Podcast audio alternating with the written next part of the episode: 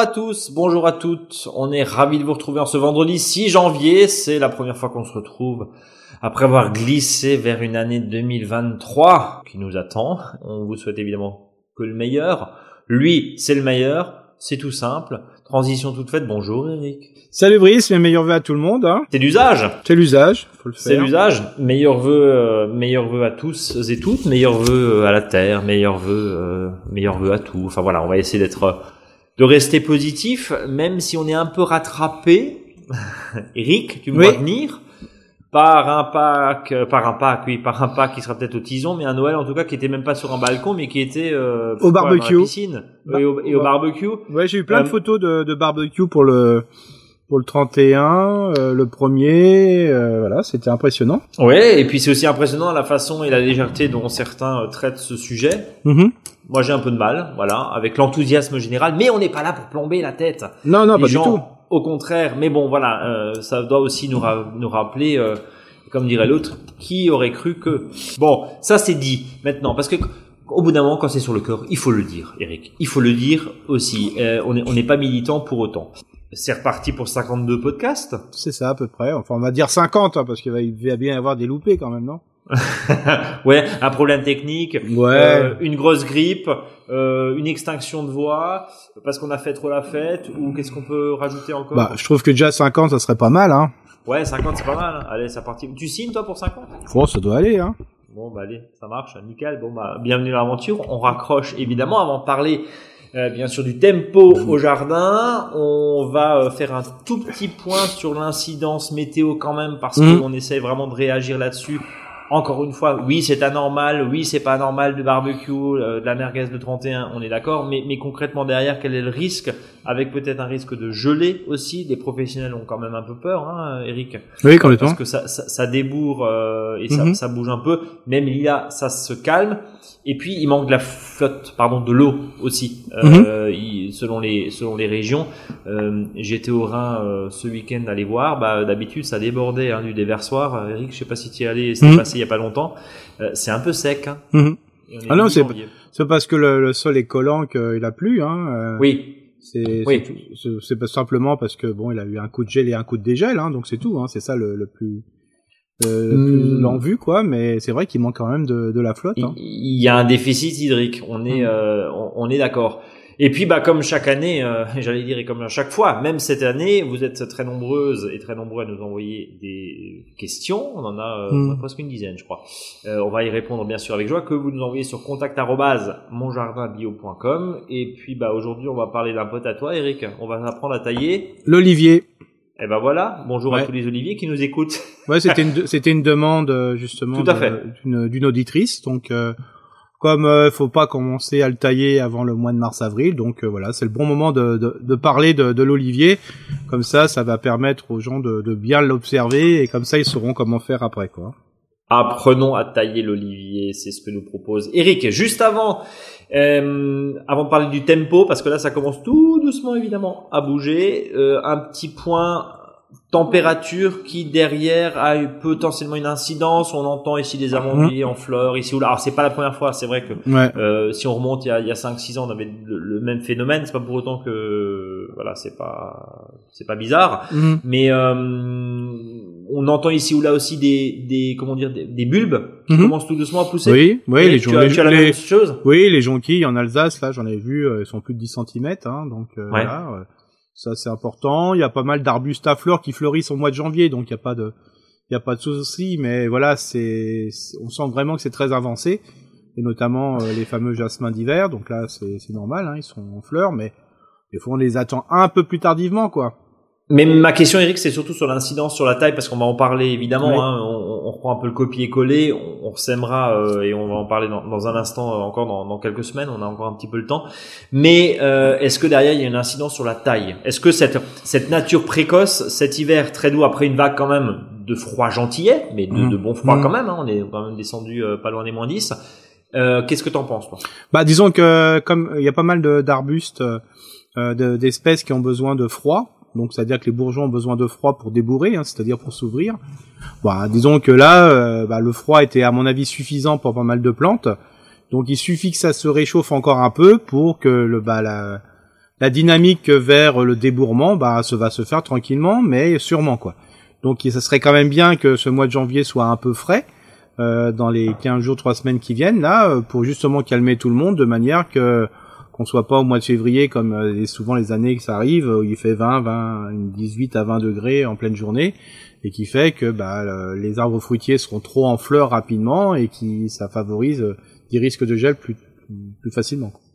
Alors, euh, ça c'est un point, ça veut dire qu'on adapte comment sa façon de bah, tailler on n'a rien à adapter. Hein. Euh, là, je veux dire, euh, faut surtout, je dirais par exemple sur les, les plantes à fleurs, notamment les arbustes à fleurs, tout ce qui est rosier. Là, il faut surtout pas tailler. Alors là, faut vraiment pas tailler du tout. Hein. Si on n'a rien fait, on attend. parce qu'il faut pas oublier que dès qu'on va tailler, on va stimuler le bourgeon qui était en dessous du coup de mmh. taille. Donc ça veut dire que si celui-ci démarre bah, si ça gèle, bah, il y aura, ça sera compliqué. Les hortensias aussi, euh, parce qu'ils vont démarrer tout de suite, ils risquent de prendre le gel. Donc, en attendant, bah, laissez. On chatouille pas la tige. Voilà, on faut pas, surtout pas, parce que euh, le, ce qui va se passer, c'est souvent les bourgeons les premiers en hauteur qui vont débourrer. D'ailleurs, des fois, ils font, ils font des fois 4-5 cm de long parce qu'ils ont vraiment déjà débourré, alors que ceux du bas, bah, ils ont pas démarré. Mais si on taille tout de suite trop tôt, ben, si on a ce démarrage, bah, c'est ce bourgeon-là qui va démarrer qui étaient plutôt des, bourgeons de réserve s'il faisait euh, faisait froid par la suite. Donc attendons, il y a, y a, rien qui est pressé. Et puis en plus le sol est quand même très gorgé d'eau, hein, donc ça sert à rien d'y aller dedans. On fait plus de mal qu'autre chose. Donc euh, voilà, euh, tranquillement. Euh. Pour tout ce qui est plantation des arbres, il n'y a pas de risque parce que souvent quand on, on va chercher chez son pépiniériste les arbustes à, à racines nues, bah ceux-là, euh, ça les a freinés dans leur pousse. Hein. Donc mmh. euh, celles-ci sont en retard, ces plantes-là sont en retard, donc il n'y a pas de souci. Attention pour les arbustes qui sont plutôt, euh, je veux dire, en conteneur, où là, bah, ça n'a pas arrêté hein, de, de, pousser. Euh, bien vérifier aussi que, bah, justement, c'est des achats. Euh, quand vous allez acheter un arbuste, euh, des fois, le coup de froid qu'il y a eu sur certaines espèces sensibles, ça pu être, ça pu être condamné. Alors, je sais qu'en principe, les, les horticulteurs les ont couverts on mis un voile, euh, j'appelle ça, de, réchauffement dessus euh, pour éviter qu'il gèle trop fort. Mais euh, voilà, euh, les pépiniéristes qui n'ont pas fait attention ou ceux qui n'ont pas ce nom-là, je veux dire, on risque d'avoir d'acheter des plantes qui sont peut-être crevées, quoi. Donc voilà, donc attention à ça aussi. Si les gens voient par exemple que certaines de leurs plantes, notamment les plantes ornementales, bah ils ont desséché en partie à cause du coup de froid, c'est pas grave, ça va redémarrer du pied. Hein. Donc pas de panique mais néanmoins, c'est pas parce qu'il fait chaud qu'il faut s'exciter au niveau de la taille, sous réserve de réveiller le végétal qui dort, parce que on attend quand même encore un peu de froid. Enfin, on espère. C'est ça. Bon, après les tailles d'arbres fruitiers, faut y aller. Hein, on n'a pas, on n'a plus le choix. Hein. Voilà, faut, faut le faire. Euh, les arbustes à floraison estivale aussi, euh, en sachant que là, on a le temps jusqu'au début mars. Hein, euh, donc, il n'y a pas besoin de s'énerver non plus. Hein. Bon. de toute façon, les, les, les, arbustes à floraison printanière, bah ça, ça doit être fait depuis un bout de temps, donc c'est pas la peine. Et puis euh, sur les arbres, euh, les autres arbres d'ornement, bon, en sachant que moi je suis plutôt pour la non-taille, euh, si ça a été très peu taillé avant ou pas taillé du tout, donc bien vérifier si tailler est nécessaire, quoi. Bon, en tout cas, euh, pas de panique, c'est ce que tu nous dis en, en, en résumé. Et puis, euh, on continue bien sûr avec euh, une lune descendante, même si elle n'a pas vraiment, vraiment, vraiment d'intérêt. Mmh. Mais c'est la première fois depuis quelques semaines que tu nous dis, oh, oh d'ici une vingtaine de jours, on va pouvoir se réveiller tout doucement, Eric. Oui, c'est ça. Donc, euh, même le fait que c'est en lune descendante, on peut, si on est en zone plutôt, alors moi j'appelle ça, vous verrez hein, sur le blog, zone 1 ou zone 2 ce sont par exemple euh, le sud, sud-est, euh, sud-ouest et ouest. Hein. Euh, là, on peut quand même repiquer l'ail, l'oignon, l'échalote si le terrain est ressuyé. Donc voilà. Ce qui, ce qu'il ne faut pas forcément faire en ce moment dans la partie, je dirais, voilà, parisienne ou dans le nord et l'est de, de la France. Hein. On attend un, un, un petit, un, petit peu. et puis bien sûr, à partir du 20 janvier, on sera en lune ascendante et là, dans les zones que je citais précédemment et notamment le sud-sud-est sud-ouest et ouest, bah on va pouvoir commencer à semer euh, en pleine terre. Alors vraiment là plutôt en pleine terre, ça c'est plutôt le voilà quand on est vraiment dans le sud, bah on va commencer à mettre les épines, semer les épinards, les fèves, les oignons et les et les pois, enfin pois et petits pois. Euh, et puis bien sûr sous abri euh, les carottes euh, hâtives, hein, tout ce qu'on propose c'est plutôt hâtif, hein, c'est-à-dire ça ça pousse précocement et assez rapidement. Il y a le chou de printemps et les, les laitues précoces, précoces pardon, le persil et les radis. Euh, et puis à partir euh, pour tous les secteurs, hein, à partir de, de, fin janvier, ben, on pourra commencer à semer euh, au chaud, c'est-à-dire à, l'intérieur et dans des conditions chaudes, c'est-à-dire au-dessus de 18 degrés et même plus et plus près de 20 22 degrés, euh, tout ce qui est aubergines et poivrons. Voilà, le réveil arrive. Alors c'est pour ça qu'on on a précisé à partir du 20 janvier parce que comme on va avoir des questions des fois à sujet, j'ai des questions, autant de répondre tout de suite. Voilà, attendez le 20 janvier quoi, c'est pas la peine de s'énerver quoi. C'est pas la peine de s'énerver, restez calme, mais c'est pas pour autant que nous allons pas continuer à trier ces graines, à faire l'inventaire, à regarder. Euh, J'invite nos auditeurs à, à, regarder et à retrouver sur euh, notre blog monjardinbio.com le euh, j'allais dire l'inventaire hein, sur les deux sur les durées de germination et on se rend compte que finalement à part le panais ben, tout tient euh, longtemps hein, jusqu'à 10 ans certaines graines. Donc n'hésitez pas à aller voir ça sur euh, sur notre blog euh, pour ne pas jeter ce qui peut être encore bien. Eric est-ce qu'on passe aux traditionnelles questions Vous avez été très nombreux à nous les envoyer, je le rappelle, contact@monjardinbio.com. Euh, je te propose de commencer avec Anne-Claire qui nous dit bonjour à vous, nos experts jardiniers préférés. Alors c'est plutôt lui, hein. moi je suis pas très expert, mais, c'est plutôt Eric. Euh, tout d'abord, je vous remercie pour la réponse que vous m'aviez accordée il y a quelques mois. Je suis encore une débutante en jardin potager. Aujourd'hui, ma question porte sur le décompactage du sol. C'est bien cette saison. Mon terrain est extrêmement argileux et compact. J'apporte plein de matières organiques, diverses à mon potager, de la tonte de gazon, de la paille du poulailler, de la fumée de mon voisin éleveur de bovins, bio je précise, compost, feuilles mortes. Mais j'avoue que pour l'instant je n'osais pas trop gratter le sol. À force de lire plein de choses, mais aussi et surtout à force de vous écouter, je comprends qu'il faut quand même toucher un peu à la terre. J'ai cru entendre dans un précédent podcast que le décompactage du sol se fait en automne avec la grelinette ou la fourche bêche avant de recouvrir le sol pour l'hiver. Or, j'ai tout recouvert mais j'ai pas touché au sol. Est-ce que c'est trop tard pour le faire? Est-ce que si je découvre tout, je passe la fourche bêche, est-ce que je recouvre à nouveau? Et de manière générale, quels conseils pouvez-nous me donner et nous donner hein, pour arriver à décompacter le sol? Quelle action et quand? Merci infiniment de nous aider à rendre nos jardins de plus en plus beaux et fertiles. Signé Anne-Claire. Alors Anne-Claire, elle a tout bon. Oui, alors c'est sûr que tous les jardins qui ont été, les terrains argileux, hein, limono argileux, argileux, euh, qui ont été faits, euh, enfin décompactés, euh, et notamment demi-bêchés, hein, c'est-à-dire sans retourner complètement la motte, avant le grand coup de froid, là c'est top. Alors là, c'était le, voilà. C'est pour ça Dans le meilleur des mondes. Là, c'était super super. Si on a aujourd'hui un terrain argileux, il faut espérer qu'il fasse vraiment très froid après, parce que ça va être un peu compliqué. Euh, si le, bah, si, si les mottes ne prennent pas le froid, c'est un peu plus compliqué. Alors surtout, ce qui est important à savoir d'abord, c'est est-ce qu'il faut décompacter son sol et où? C'est-à-dire que si on est, euh, si on va planter plutôt que des légumes fruits, tomates, aubergines, courgettes, courges coureuses ou courgettes, euh, cornichons, euh, voilà, melons, concombres, bah là on n'a pas du tout besoin de décompacter le sol, quel que soit, quel que soit le type de sol, c'est-à-dire qu'il soit limoneux, argileux ou sableux, on laisse tel quel. Donc déjà tous ces parts, tout ce type de, enfin ces plates-bandes avec ces légumes fruits, bah c'est pas besoin. Donc ça fait déjà des fois une bonne partie du jardin. Pour les autres parties, euh, ce qui est important de faire, c'est bon même si le terrain est argileux, euh, ça serait quand même de décompacter où on veut mettre des carottes ou des légumes racines.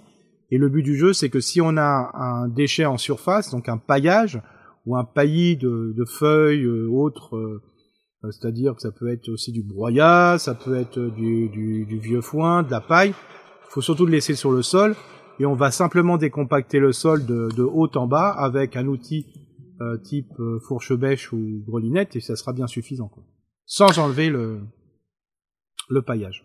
Le paillage. Donc, elle a bien fait, si je résume, hein, Anne-Claire, de correctement évidemment euh, pailler, euh, pailler son sol, oui. euh, mais en fonction du type, je résume un petit peu en fonction du type de légumes qu'on va faire, et c'est ce que tu dis toujours, hein, toi tu es euh, dans l'âme, en tout cas là-dessus, euh, feignant et pour laisser bosser des vers de terre. Et tu nous dis depuis des années, bah, là où il n'y a pas besoin, il n'y a pas besoin. Il n'y a pas besoin, hein, de toute façon, ça pousse quand même, il hein, a pas de souci. On fait un trou, on met un peu de... on met un peu C'est pour ça que des fois, quand on fait un peu le bilan, ça se trouve, c'est... Si elle fait un peu le point, là, peut-être 80% de son jardin, hein, je sais pas. Ce on n'a pas besoin de le bêcher, quoi. Ouais, c'est ça. Donc là, même, euh, qu'est-ce que soit le type de sol, donc voilà, on est tranquille. Hein. Bon, voilà, en tout cas, Anne-Claire, pour, euh, pour vos précieux conseils, enfin vos précieuses recommandations, j'allais dire. Euh, je te propose de continuer avec Cécile de Haguenau qui nous dit bonjour Brice et bonjour Eric, mes meilleurs voeux pour l'année 2023, merci. Le bon sens près de chez vous, comme disait une pub. Vous me faites vraiment penser à cela. Et comme c'est bon d'entendre ce franc-parler et humble tout à la fois du jardinier, ce podcast est un vrai élixir, non pas de jouvence, donc une respiration pour moi. Je me délecte. Ah, il y a du niveau quand même hein, dans, mm. dans, la flatterie hein, en ce début 2023, effectivement. je me délecte à écouter votre duo de jardinier expert un peu bougon et de l'animateur qui, avec beaucoup de pédagogie et de talent, met du liant, relance et récapitule. Tu vois, j'ai, mm. c'est moi qui l'ai écrit. C'est ma mère qui a écrit ce truc. Ah euh, Cécile, je te remercie. Non, pas du tout. Euh, je vous souhaite une bonne année 2023, pleine de surprises. Aidez-moi et bonne santé à tout cela. Euh, va de soi. Au plaisir de vous entendre. Bah, merci beaucoup, Cécile. Et il y a même pas de questions, tu vois. Ah bah c'était bien. C'est juste gratuit. ah bah c'est super, merci. Ça, ça, fait plaisir. Donc, donc en gros, tu es bougon. ça peut, ça peut arriver. ça peut arriver. Et moi, je fais preuve de pédagogie. Mmh. Retenez que le meilleur. Allez. Euh... bon, pourquoi pas. Bon, alors je précise que je découvre les questions en même temps qu'Eric, hein, c'est-à-dire que je les, je les copie-colle sur notre document là euh, qu'on a qu'on a devant nous, mais mais je les lis pas avant de te les soumettre. Hein, donc, non. Euh, on est voilà, ça permet de garder la fraîcheur quand même de, de nos réactions. Allez, Ingrid, bonjour et avant toute chose une très bonne année à tous les deux. J'écoute avec très grand plaisir vos échanges du vendredi depuis quelques mois. Vos excellents, on dirait un rendez-vous secret, tu sais. Hmm. Euh, vos excellents conseils m'accompagnent pour mettre en place petit à petit un potager avec des petites terrasses et aménager peu à peu notre jardin. J'accumule aussi les questions, il est temps d'en formuler quelques-unes même si ça va vous paraître bien en retard pour la saison. Nous habitons en campagne nantaise avec un terrain bien en pente à l'arrière de la maison, orienté sud-est et donc bien drainé mais vite sec en été hmm. et une petite partie devant plus à plat au nord-ouest. J'ai récupéré des framboisiers au printemps 2021. Une partie a été plantée à l'arrière et l'autre devant. Ceux du jardin arrière ont été tout petits mais ont donné des framboises. Je sais maintenant grâce à vous qu'ils n'ont pas eu suffisamment de miam, hein, comme, mhm. tu dis. Et cet automne, je les ai enfuis sous les feuilles, mais sans les tailler car ils avaient encore des feuilles et je ne savais mhm. pas s'il fallait faire vu leur petitesse. Ceux de devant ont des cannes de 2,5 voire 3 mètres dès le printemps, mais pas une framboise, ni au printemps ni à l'automne. J'avais tout bien taillé à bas, euh, pardon, taillé bien bas à l'automne 2021. J'aimerais comprendre pourquoi et savoir comment les tailler pour avoir une production l'année prochaine. Après, il y a une deuxième question, mais euh, déjà la première. Ah, donc, il euh, faut savoir que chez les framboisiers, il y a vraiment deux grandes tendances. Hein. Il y a les, les framboisiers qui remontent, hein.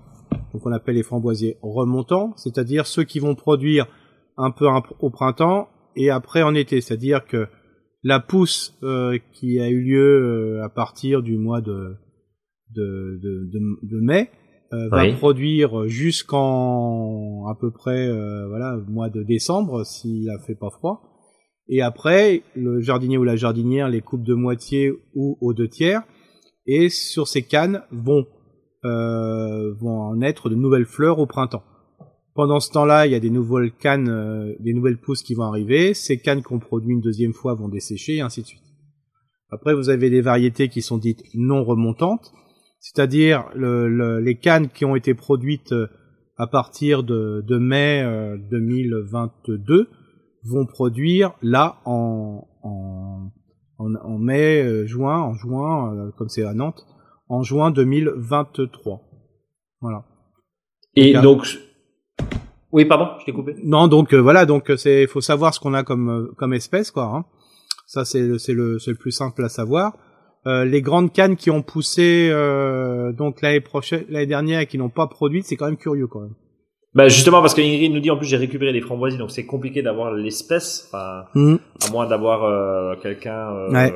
Alors moi ce serait c'est très simple hein, ceux ceux qu'on produit euh, là récemment, euh, je dirais, moi je les couperais à ras, quand récemment c'est-à-dire les dernières. Hum. Alors c'est sûr que là il y aura à mon avis pas de production au printemps, mais il y aura peut-être une jolie production au mois de, à partir du mois d'août. Et ceux qui ont produit des cannes, je dirais sans production, à mon avis ça se peut que ça, ça soit des variétés non remontantes. D'ailleurs ça semble être des variétés non remontantes.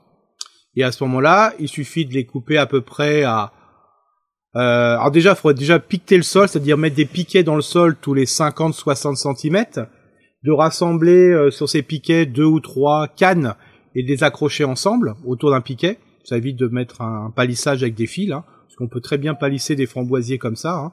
On met un piquet, on les ficelle autour par trois ou quatre, et on, les, on, les coupe à peu près à une hauteur de 1m60, 1m80, hein, selon la vigueur des... Et puis ça va produire... Euh, je dirais à la fin du printemps. Quoi. Bon, voilà, en tout cas.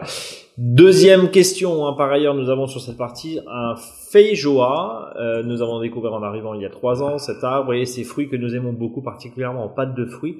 Nous mhm. l'avions taillé un peu au hasard l'année dernière et cet été, une moitié de l'arbre est morte. Il était reparti à la base de certaines mhm. branches taillées, un peu secs, heureusement. Je voudrais savoir quand le tailler pour enlever le bois mort et comment bien faire pour qu'il puisse bien repartir. Merci beaucoup pour vos conseils avisés et longue vie à votre podcast. Alors ça, on peut, on peut faire une réponse globale. Alors tout ce qui est bois mort et surtout bois qui qui était presque vivant, je dirais, parce que voilà, et qui commence à mourir euh, tout simplement. Euh, plus tôt on le fait, dès qu'on voit un dépérissement, mieux ça sera pour l'arbre. Donc il n'y a pas de saison. Il n'y a pas de saison. Voilà, ça c'est vraiment et ça c'est valable pour toutes les arbres arbustes, fruitiers, à fleurs, tout ce que vous voulez. Dès que vous avez une branche qui commence à dépérir, euh, souvent ça se voit plutôt en période de feuilles, quand les feuilles commencent à changer de couleur par rapport à, aux fleurs, aux feuilles qui sont à proximité, on l'enlève, on ne le cherche même pas. On bon. Donc on coupe. Voilà, Ingrid, sortez euh, votre scie voilà. Euh, quand bon vous semble. Voilà, et surtout de, quand il y a des plantes comme ça qui dépérissent, euh, je dirais, euh, voilà, une branche comme ça, ne pas oublier de désinfecter l'outil, soit la scie ou soit le sécateur ou le grand sécateur, comme ça, ça évite de, ça évite de propager les maladies, notamment tout ce qui est maladie cryptogamique, hein, due à des champignons. Quoi. Voilà. Lucie, bonjour Eric, euh, bonjour Brice, des petites nouvelles de Haute-Savoie. Je vous avais demandé conseil pour mon cognacier qui avait mmh. des taches cet été. Mes coins ne sont finalement pas tombés, la moitié des feuilles non plus. Donc je n'ai pas encore mis de cuivre, j'avoue être un peu réticente en plus. Toutefois, mes coins ne sont ne se sont pas conservés longtemps, il a fallu les consommer vite. Ouais. Je lui mettrai peut-être du cuivre cette année. Euh, c'est lié, Eric? Euh, Oui, oui, c'est c'est une maladie hein, de dépérissement euh, du, voilà.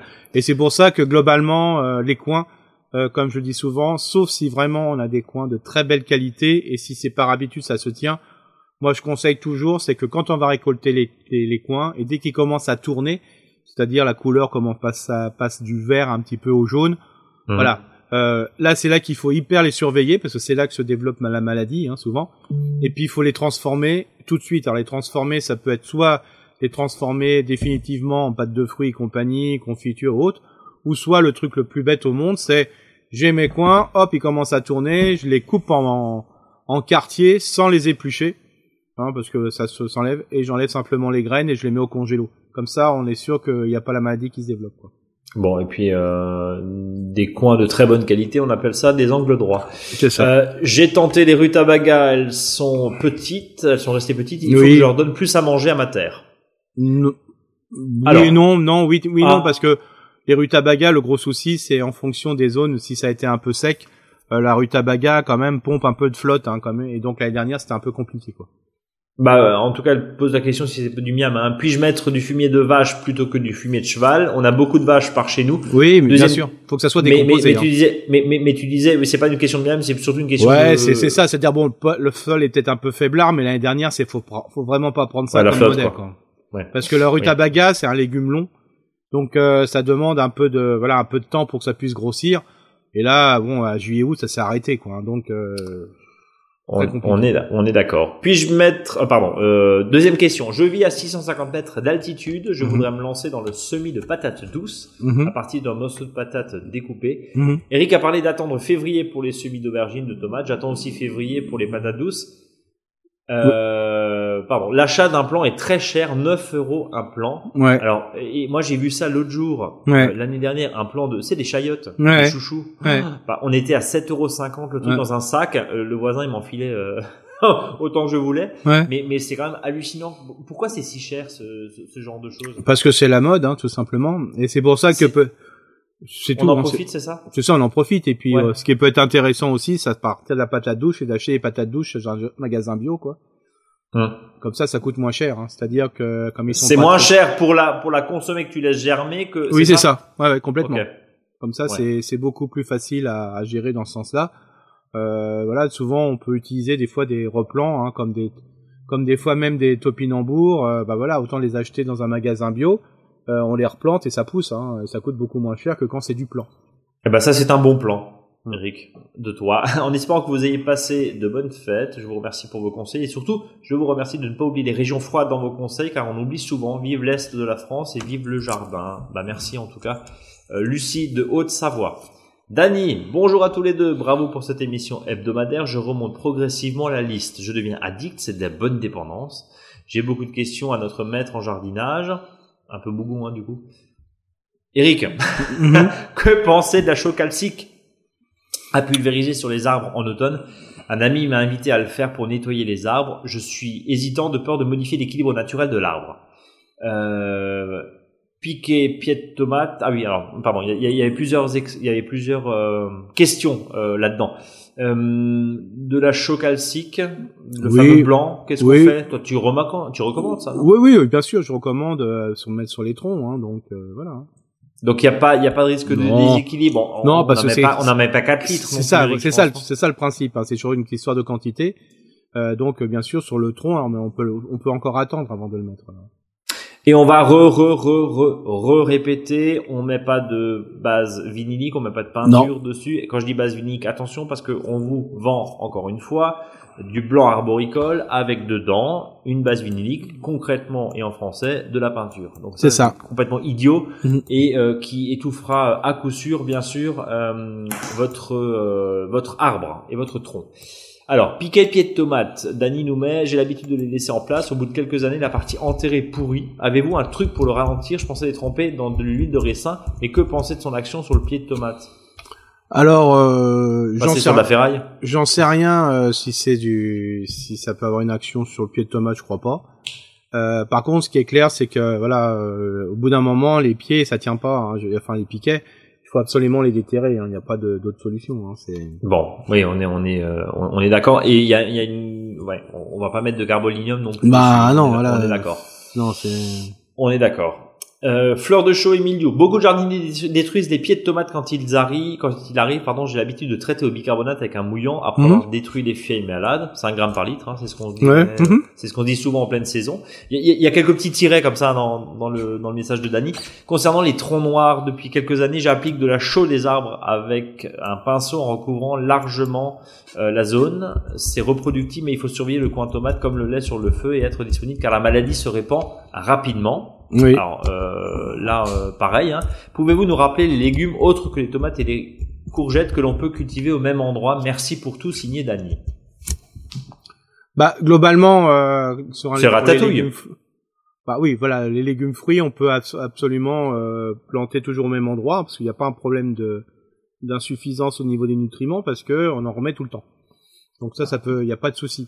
Par contre, c'est sûr que si vous avez eu des pieds de tomates qui étaient bien infectés l'année d'avant et vous les replantez au, au, même endroit. L'intérêt, c'est vraiment de, débarrasser le sol de tous les déchets. Alors, bien sûr, on sait très bien que le milieu sera présent euh, quoi qu'il arrive, mais il faut pas non plus laisser des bases de, de avec des branches et compagnie. Donc là, il faut arracher les pieds, quoi, et les mettre dans un autre espace du jardin. Voilà. Alors s'il y a du mildiou qui sont qui est souvent présent et notamment l'année dernière s'il y a eu du mildiou vu la température qu'il faisait euh, et la sécheresse, euh, je veux dire, c'est que c'est vraiment une zone qui est trop fraîche à mon avis. Hein. Donc euh, avec un endroit qui est tout le temps sensible, c'est-à-dire peu de mildiou quand euh, il fait des températures importantes au-dessus de 25 degrés et un, climat un peu sec, et beaucoup de mildiou quand c'est très humide. Donc euh, à mon avis, il faudrait quand même vérifier si l'endroit est propice à la pousse des légumes fruits, notamment des tomates. Quoi. Et comme on a vu tout à l'heure avec Anne-Claire, cet endroit-là, on n'est pas obligé de le greliner ni de le foutre Non, bien sûr que non, non, non, ça, ça c'est important.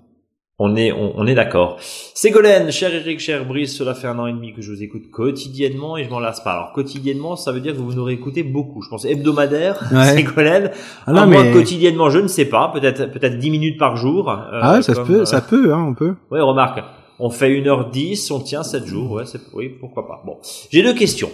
Euh, j'ai comme suggéré fait de gros euh, pots de compostage sur mon balcon. J'ai même ajouté quelques verres de compost donnés par un ami du crottin de cheval amassé dans le bois de Vincennes. Je pense encore attendre jusqu'au printemps pour l'utiliser. Le pot est exposé plein sud. Faut-il couvrir le pot à cause de la pluie? Oui, complètement, parce que de toute façon, que ce soit de la du compost, euh, du terreau ou de la terre tout simplement, c'est quand même un milieu qui est vivant. Donc s'il est gorgé d'eau, donc c'est un milieu qui est ce qu'on appelle asphyxiant, donc c'est un milieu qui est anaérobie, c'est-à-dire sans air.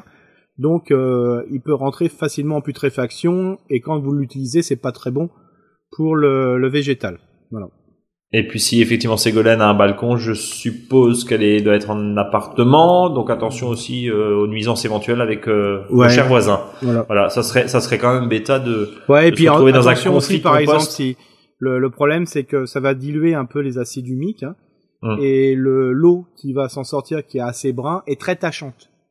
Euh, oui, donc, attention euh, attention à ça aussi parce qu'après sur des ouais sur des c'est très compliqué après de nettoyer le sol euh, parce que par exemple un, une, une, partie qui est, je dirais, euh, plus euh, très claire, bah, peut devenir définitivement marron. Quoi. Euh, oui, et puis après on a beau mettre tout ce qu'on veut, euh, surtout pas de chlore, ça ne part pas. Ouais. Euh, sinon, euh, j'adore votre affiche sur l'ortho-écologie. je le rappelle, hein, on en a parlé la semaine dernière. Bravo pour l'invention du mot. C'est le portrait type du jardin de mon ami élu Franck, à qui je voudrais l'offrir oui, je, ça doit hmm. être ça. Euh, Est-elle en vente dans la boutique Mon Jardin Bio Je l'ai pas trouvé. Non, c'est pas en vente. Euh, non, mais la personne euh, la récupère et puis fait une photocopie, puis c'est tout. Voilà, vous, vous, vous l'imprimez simplement, euh, Ségolène. Il y a, il y a, pas de S'il y a des problèmes, ouais, si par exemple vous trouvez que voilà la, la, définition est pas assez bonne, ce que je vais faire, je vais en donner une à Brice. Passez-nous un mail. Ouais, voilà, on hum. en donne une. Voilà. Ah non non, moi c'est avec Brice, ça se saurait si on serait riche. Hein. Donc euh, le principe de base, c'est que bah voilà, des choses comme ça, on les donne avec grand plaisir et plus c'est partagé, mieux c'est.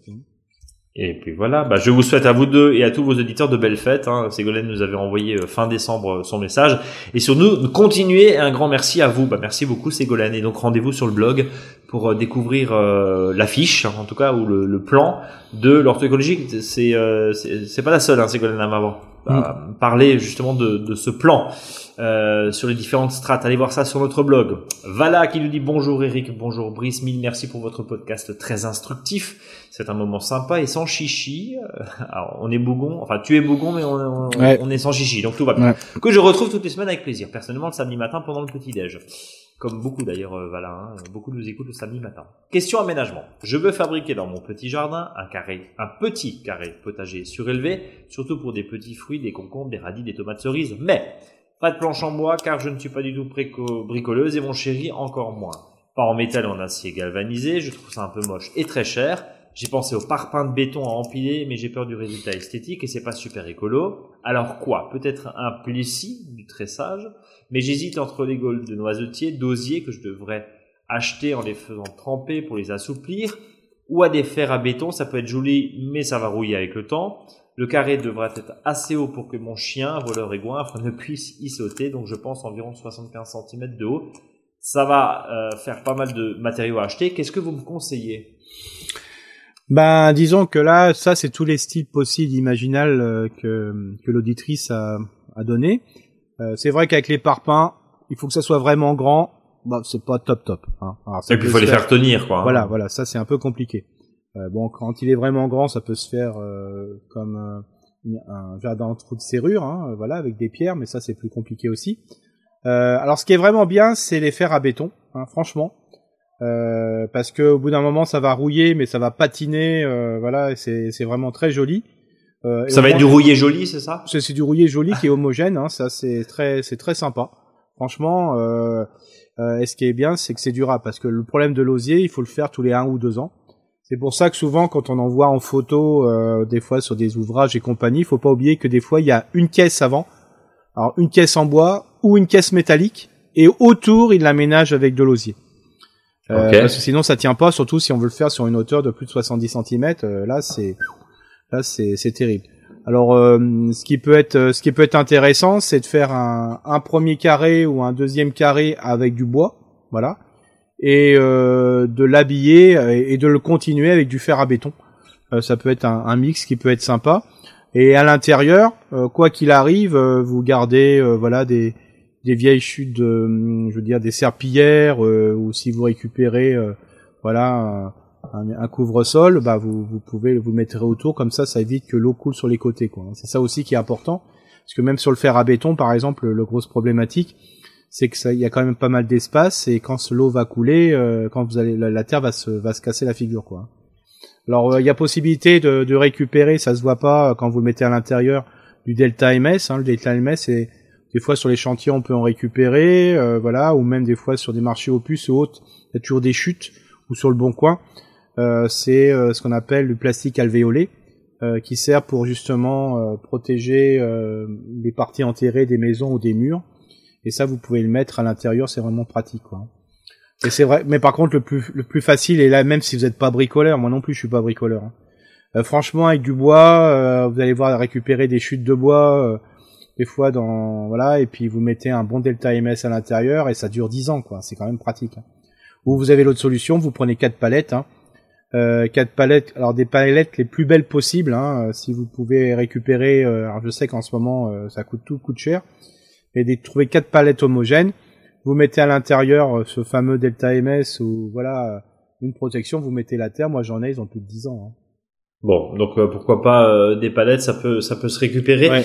Euh, tu parlais de Delta MS il y a un instant, ne devrais-je ou devrais-je vraiment tapisser l'intérieur d'une bâche plastique comme j'ai vu faire sur les vidéos? Ouais, un bâche plastique ou bah, sinon la, la, la terre ou un feutre. Ouais, voilà, c'est ça, ou, un, feutre, épais quoi. Un géotextile. Voilà. Alors bien sûr, après on va me dire oui, c'est du plastique et compagnie, mais après si c'est une action de récupération, voilà. Oui. Pas mal. On limite l'impact. Voilà. Et si vous faites beaucoup de jardins en hauteur, euh, bah à un moment, euh, si vous faites du jardin en hauteur, il y a quand même, euh, voilà, c'est qu'il y a une fabrication, un aménagement. Moi, j'en ai acheté à un moment quand j'ai fait 20 mètres de, de, jardin en hauteur. Bon bah voilà, ça a un coût, c'est vrai, c'est du pétrole, je suis conscient. Mais je veux dire après, bah le bois, vous, vous doublez la durée de, bois, de, de vie du bois au moins, hein, mmh. largement quoi. Donc et après ce delta MS, quand vous allez le refaire l'aménagement, vous récupérez ce delta MS. Quoi. Euh, avec quelque chose qui est durable. Voilà, ça peut être en plastique, c'est comme les pots en plastique, hein, on essaie de les récupérer d'une année sur l'autre aussi. Voilà. Euh, et enfin, vaut-il mieux penser un seul carré potager et tout mettre dedans, ou bien se compliquer un peu la tâche et en faire plusieurs tout petits, un pour les fraises, un pour les concombres, etc. Ce qui peut être joli pour l'aménagement, mais pas forcément justifié et pas forcément pardon judicieux pour obtenir un bon résultat. Merci à vous et que cette fin 2022, donc pareil, hein, euh, début 2023, vous soit des plus douces. Merci, voilà. Euh, Eric, du coup, euh, stop bah, encore, euh, très gros ou des plus petits Bah, disons ce qui est, c'est clair que si vous le faites avec des palettes, mieux vaut faire euh, deux euh, jardins en hauteur avec euh, quatre palettes de chaque côté que mettre une largeur de double palette. Pourquoi? Parce que le problème, c'est que ça va faire du ventre à un moment.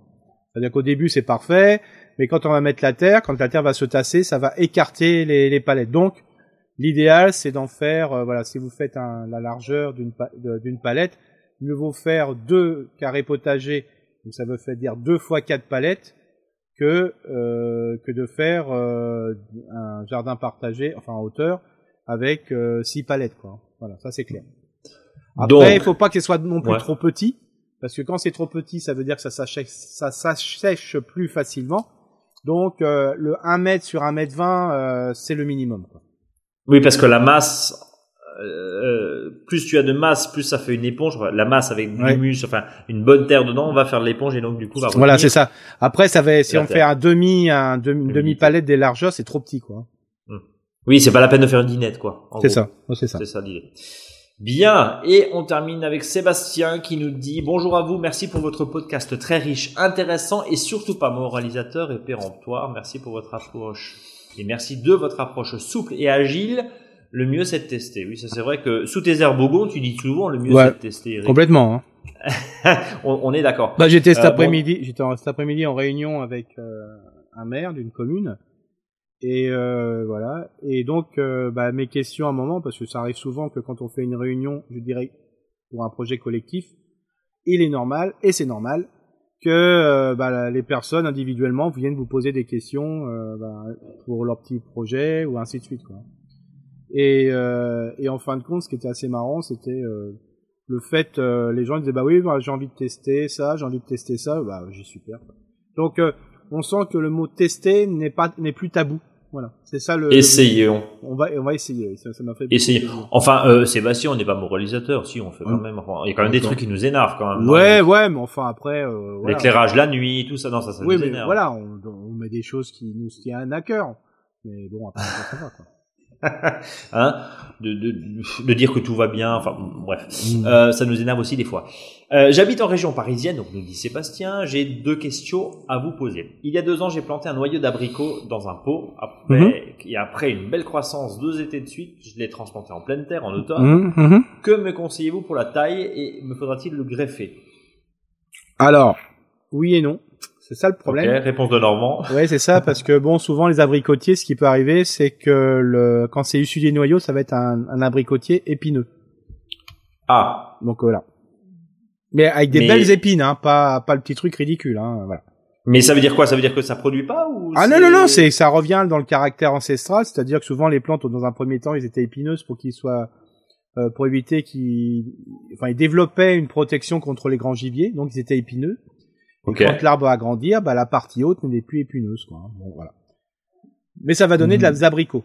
Euh... Donc ça va donner des abricots. Mais la question, c'est en, en, aucun cas, ça remet en cause la production. On est d'accord Non, non, voilà. Alors après, euh, on ne sait pas ce qui va arriver parce que comme si un abricot euh, c'est issu de euh, de la fécondation sexuée, donc ça va prendre du caractère du père et de la mère. Mhm. Donc euh, voilà, savoir exactement ce que c'est, ça va être compliqué. Par contre, ça va donner des abricots, il n'y a pas de problème. Alors ce qu'il faut faire là maintenant, euh, là, c'est de couper, voilà, le, le pied, je dirais presque. Alors s'il a fait, je sais pas, s'il a bien poussé, ça veut peut-être dire qu'il fait un mètre. Bah, faut couper à 90 cm, 80 cm de manière que des rameaux de la base puissent démarrer pour que ça puisse faire ce qu'on appelle le fameux gobelet. Faut pas que ça parte sur une tige, quoi. Donc, euh, Donc pas besoin de le greffer. Bah, le greffage est toujours très compliqué parce que déjà sur le sur le noyau, euh, il faut déjà savoir bien greffer pour que ça puisse reprendre. Euh, plus Pareil. plus, euh, en plus là maintenant, s'il faut récupérer des des, des branches d'abricotier pour les greffer au mois d'avril, c'est un peu trop tard. Euh, par ailleurs, j'ai acheté un nectarinier en jardinerie il y a aussi deux ans. Il a donné deux nectarines, fort bonnes cette année. Il y a quelques rejetons au pied. Est-ce que je dois les couper et que me conseillez-vous pour la taille? Bah, disons que bah, quand le, il faut quand même faire du tronc. C'est-à-dire qu'au moins, euh, voilà, il faut au moins dégager le tronc sur une hauteur jusqu'au genou, quoi. Hein. Au moins. Au moins. Chez le, chez le professionnel, ça sera à peu près le niveau de la ceinture. Mais là, il faut enlever tous les trucs qui démarrent du pied, hein, c'est clair. Pour former encore une fois ce fameux gobelet. Le tronc et ce fameux gobelet. Surtout, continuez, merci d'avance. Signé Sébastien. Voilà, euh, Sébastien, vous terminez cette longue liste de questions et de réponses de la part d'Eric, en tout cas des réponses d'experts. Euh, merci infiniment à, tous et toutes qui nous ont envoyé un mail à contact@monjardinbio.com pour euh, bien sûr obtenir des réponses, on essaye quand on peut. Euh, ça fait toujours plaisir d'avoir cette interactivité. Vous inquiétez pas, on n'a pas prévu. On, a dit tout à l'heure en début de podcast qu'on en fait une cinquantaine déjà cette année. Hmm. Hein, Eric? Ouais. donc il euh, n'y a pas de raison. 50 à 6 questions, j'ai toujours, ça fait 300 euh, questions. C'est ça. Et jamais les mêmes pour le coup. Euh, plus le blog, plus les écoutes. Tu sais qu'on est presque, un, tu, tu, sais que depuis que ce podcast existe, on est à un demi million d'écoutes hein, quand même. C'est quand même super. Voilà, donc ça fait euh, 500 000 écoutes, ça fait du monde. Mine de rien. Euh, Eric, bonjour, à bonjour à Olivier. Bah bonjour Olivier, alors ça c'est vraiment une, euh, une question qui nous avait été posée euh, par une auditrice. Déjà, quand? C'est de savoir quand est-ce qu'on va tailler. Donc euh, déjà, faut être tranquille, hein, faut pas tailler avant le mois de mars-avril. Et puis c'est surtout, bah, de plus en plus on fait des cadeaux d'oliviers. Hein. Il y avait le figuier à un moment, maintenant ce sont les oliviers. Et souvent, alors ce qui se passe, c'est que hum, les auditeurs et les auditrices euh, euh, bah, font ce qu'on appelle une petite taille euh, en boule. C'est-à-dire, euh, on fait un petit peu de l'artopierre, hein, c'est-à-dire euh, sans, sans faire Mini et, et Mickey dans l'arbre fruitier, dans l'arbre, on a tendance à les tailler en boule, comme on pourrait le faire avec certaines plantes comme le buis.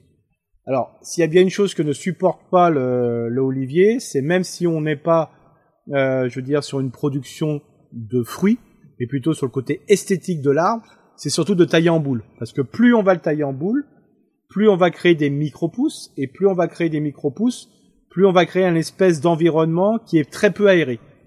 Et comme c'est très peu aéré, bah, ça va être sensible aux maladies, aux, ravageurs, et notamment aux fameuses cochenilles. Donc, euh, ce qui est important, c'est, euh, j'ai retrouvé ça, hein, parce que bon, je suis pas, je suis pas pro, j'habite pas en Provence, mais euh, j'ai bien aimé l'expression, c'est qu'en Provence on dit que le petit oiseau doit traverser un olivier sans le frôler des ailes. C'est-à-dire que globalement, il faut que l'olivier soit très aéré, sans forcément avoir une taille stricte, c'est-à-dire sur les branches de l'année ou sur les branches qui ont deux ans. Mais par contre, il faut que au niveau des rameaux, ça soit bien espacé, de manière que justement, il y a beaucoup d'aération qui se fasse dans l'olivier, de manière qu'il soit pas malade. Alors comment ça se passe? Parce que quand on souvent vous offre un olivier, il est tout petit.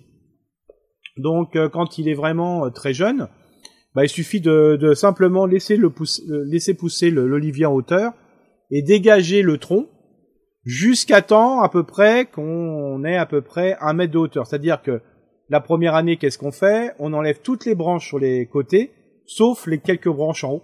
L'année d'après, on laisse pousser et on continue comme ça. On enlève le maximum de branches le long du tronc parce qu'il faut faire du tronc. Hein, voilà. Et puis on va laisser les branches en haut. Et au bout d'un certain temps, quand on arrive à peu près à un plan qui fait un mètre de haut, ou si on est par exemple Pardon, j'ai dû avaler une olive. Le noyau. Le noyau, c'est surtout ça le problème. C'est surtout ça. Et donc, euh, quand on est dans un pot, par exemple, quand on a son arbre fruitier, un olivier dans un pot, pas forcé d'avoir un mètre de tronc, hein, sauf si vraiment euh, vous souhaitez euh, avoir un olivier vraiment de grande taille au milieu du jardin. Mais si vous avez un, simplement dans un pot, vous pouvez avoir un tronc qui fait simplement 50 ou 60 cm de haut. C'est bien suffisant. Sinon, si vous l'avez en pleine terre ou dans un, espèce de conteneur très conséquent, il faut à peu près un mètre. Une fois qu'on est arrivé à un mètre, qu'est-ce qu'il faut faire? Il faut supprimer euh, l'axe principal, entre guillemets, hein, la branche, le rameau principal, de manière, de manière que les, les, les, rameaux axillaires, ceux qui sont sur les côtés, puissent démarrer, parce que ça fera vos futures charpentières. Et donc ces futures charpentières, euh, vous les laissez pousser et au bout de deux ou trois ans, vous allez vraiment les façonner. Donc vous en allez garder quatre ou cinq, hein, mais surtout pas trois, euh, l'idéal, c'est d'en garder un petit peu plus, comme ça, ça fait vraiment une vraie forme gobelet. Et ensuite, vous allez privilégier ces charpentières.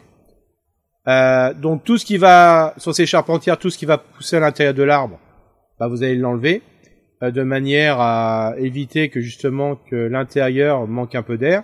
Et tout ce qui va se croiser, vous allez aussi en garder une sur les deux.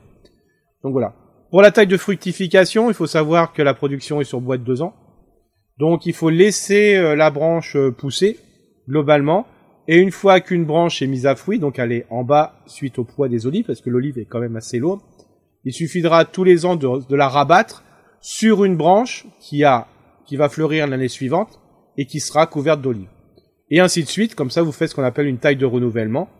Et c'est très simple. Alors, c'est sûr que au niveau podcast, c'est toujours compliqué d'expliquer, mais je vous ai fait des jolis schémas sur le blog qui va vous permettre euh, justement de d'en savoir un petit peu plus et vous verrez c'est assez simple. Alors bien sûr, les professionnels de l'olive, des producteurs d'olive et compagnie, euh, là en ce moment ils sont en train de s'arracher les cheveux par rapport à ce que je raconte. Hein. Euh, là ce que je raconte c'est la taille euh, vite fait bien fait. C'est la taille qui permet que quand on nous offre un olivier ou quand on a quelque chose dans le jardin, bah ça soit pas complètement nul. Hein. Les vrais spécialistes D'abord, je vous invite à aller. Il y a des cours de taille d'Olivier, hein, il y a des séances. Je vous invite à aller les voir. C'est quand même beaucoup plus simple et beaucoup plus instructif quand on fait des ateliers. Mais là, c'est simplement pour répondre à une question, euh, moi qui me permet. Moi, c'est comme ça, je les taille aussi. Hein, ça me donne.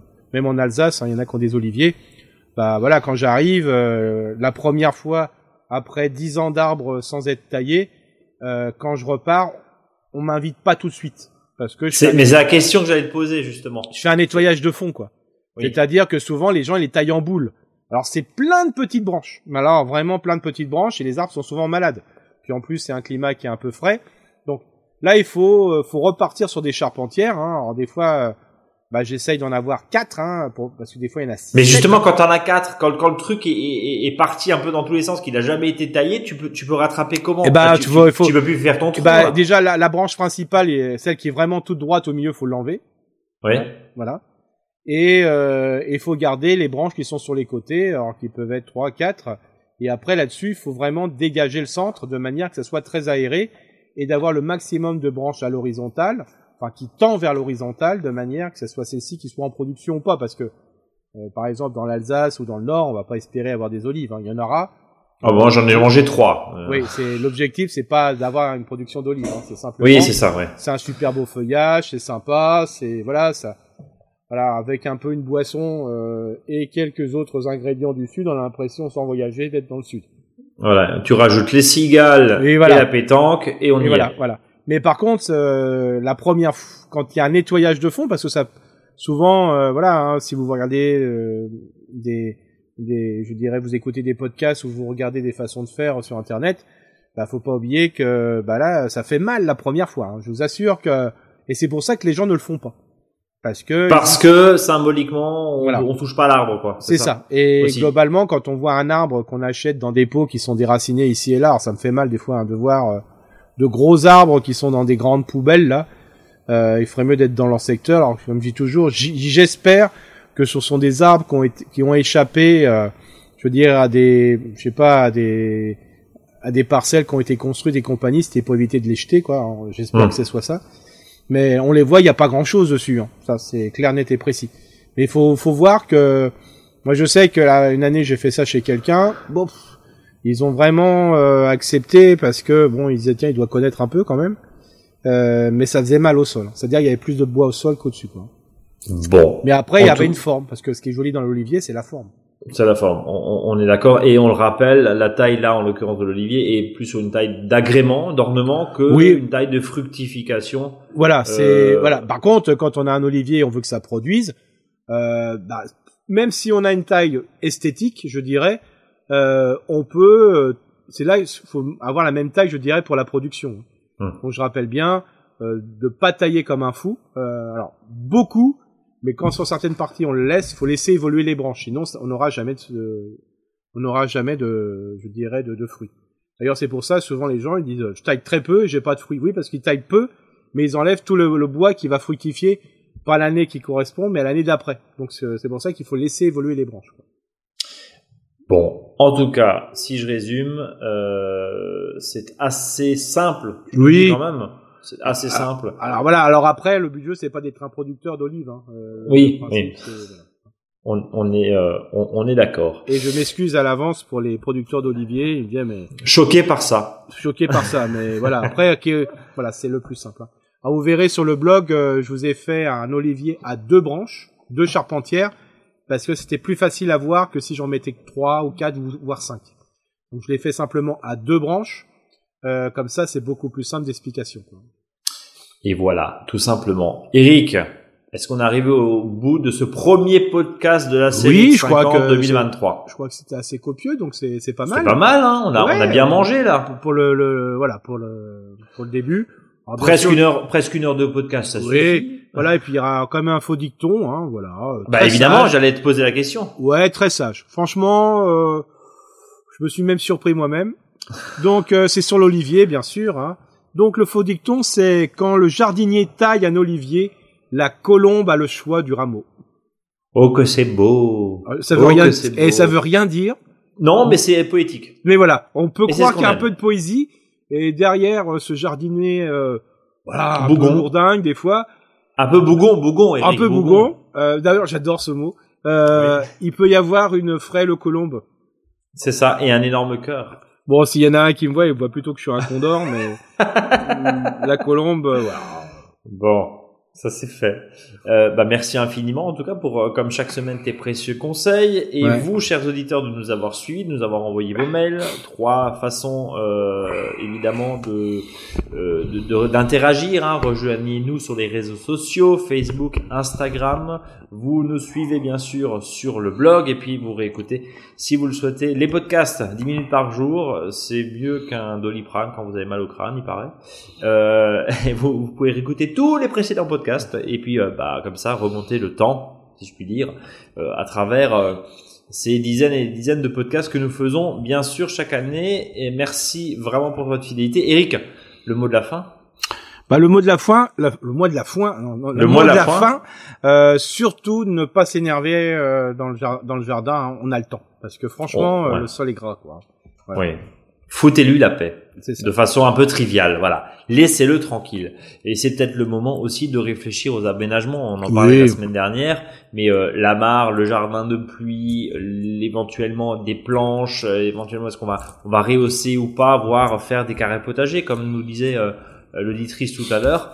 Bah tout ça, il reste encore quelques semaines là avant, enfin, mhm. même quelques mois. Hein. Enfin oui, euh, il reste en tout cas du temps avant le démarrage de cette prochaine saison. Alors surtout, euh, si les auditeurs et les auditrices ont des propositions de sujets, oui. Euh, voilà. T'es à sec, c'est ça? Non, non, pas du tout. Hein, mais je sais que la prochaine fois, je vais parler euh, de châssis avec le châssis chaud, demi-chaud, froid, voilà. Châssis chaud. Le, le, châssis chaud. Ouais. Ne crains pas l'eau froide. C'est ça. Eric, à la semaine prochaine. À la semaine prochaine. Salut à tous.